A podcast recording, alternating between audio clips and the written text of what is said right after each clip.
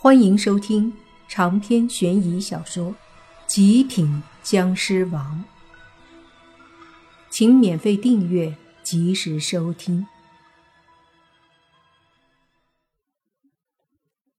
那死神显然也是被莫凡这个状况惹恼了，但他可是死神呢，什么时候遇到过这样的事儿？什么时候勾魂勾不出来？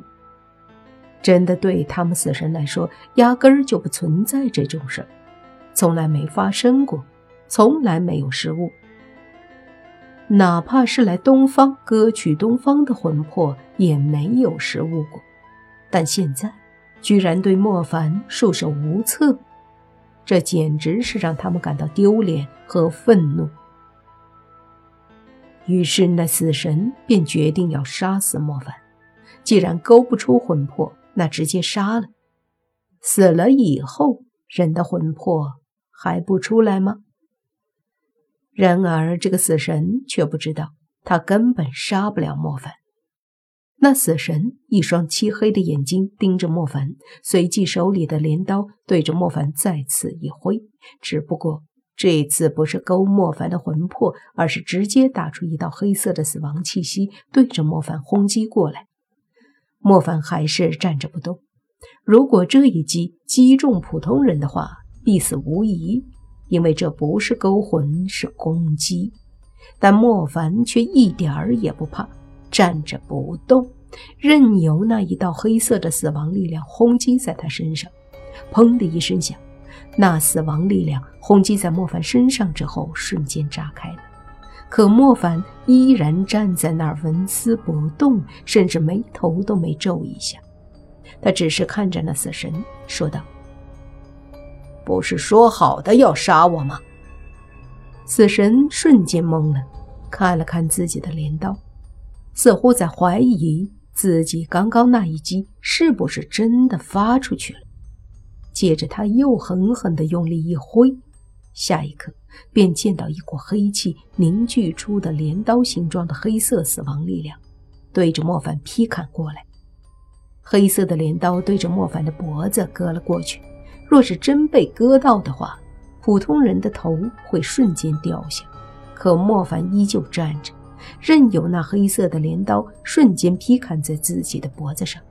只听“当”的一声，随即那黑色镰刀居然瞬间崩断。再看莫凡，依旧站着，而且用一种非常鄙视的目光看着死神，好像在看一个小丑在表演节目一样。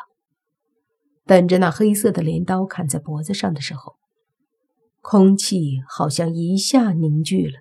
死神近距离的和莫凡对视，竟然有些不敢相信。莫凡也就这样看着他，过了很久。莫凡才淡淡的开口说道：“如果你真的杀不了我，那我就要杀你了。”那死神听了，顿时怒了，嘴里大骂着一些莫凡听不懂的英文，然后对着莫凡伸出他漆黑的手爪。莫凡显然已经没有耐心，缓缓的抬手，狠狠的一掌拍出，击在那死神的身上。尸气瞬间爆发，那死神身体狠狠的一震，随即一声响，整个身子瞬间炸成了一片黑气，抬手之间便消灭了一个死神，让剩下的五六个死神有些不敢相信了。紧接着，他们全部挥着镰刀对着莫凡冲了过来。莫凡只是冷笑一声，随即手掌一挥，一股尸气横扫而出，击中这五六个死神。下一刻。他们化成了一团团的黑气，消散于无形。这一幕把莫凡身后那些鬼魂们惊呆了，他们看着莫凡，眼中充满了感激和崇拜。莫凡则是慢慢的转头对这些鬼魂们说：“不是说地府在想办法安置你们吗？为什么还在阳间到处乱窜？”那些鬼魂们。听了，对莫凡说道：“我们也想去地府，可是去了以后，发现很多道路上都有这些穿着黑色长袍的家伙，根本不让我们去地府。有一些鬼魂刚去阳间，靠近地府，便被那些穿黑袍的家伙抓走了。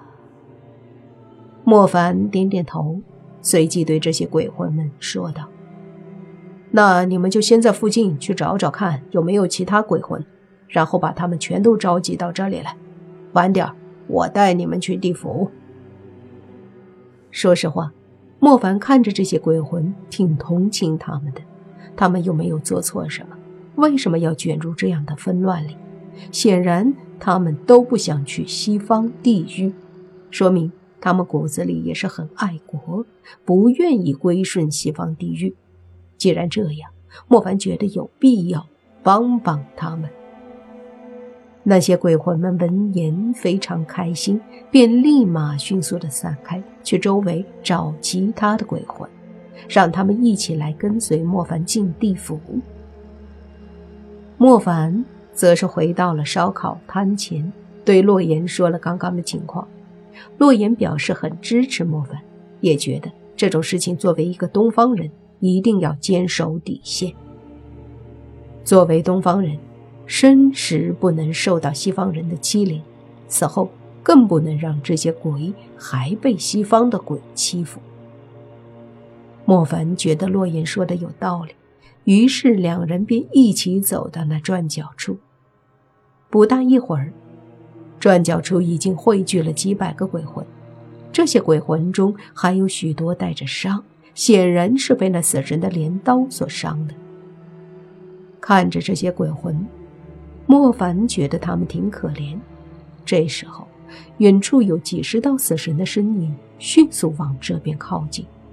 因为之前一些鬼魂他们本来就在抓捕，现在这些鬼魂全聚在这里，所以他们也冲了过来。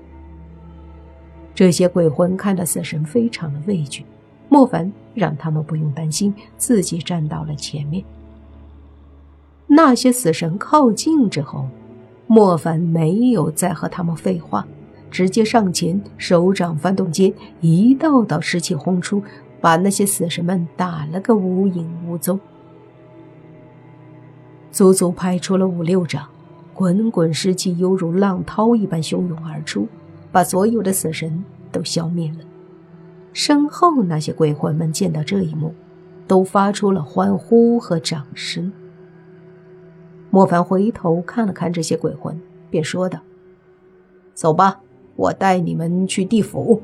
这些西方的死神阻挡不了我。”在一阵欢呼声中，莫凡带着洛言和黑猪，还有身后的上百鬼魂，进入了阴阳路，向着阴间飞去。而一路上也的确遇到了一些拦路的死神，但是这些死神在莫凡的手掌下。全部灰飞烟灭了。长篇悬疑小说《极品僵尸王》本集结束，请免费订阅这部专辑，并关注主播又见菲儿，精彩继续。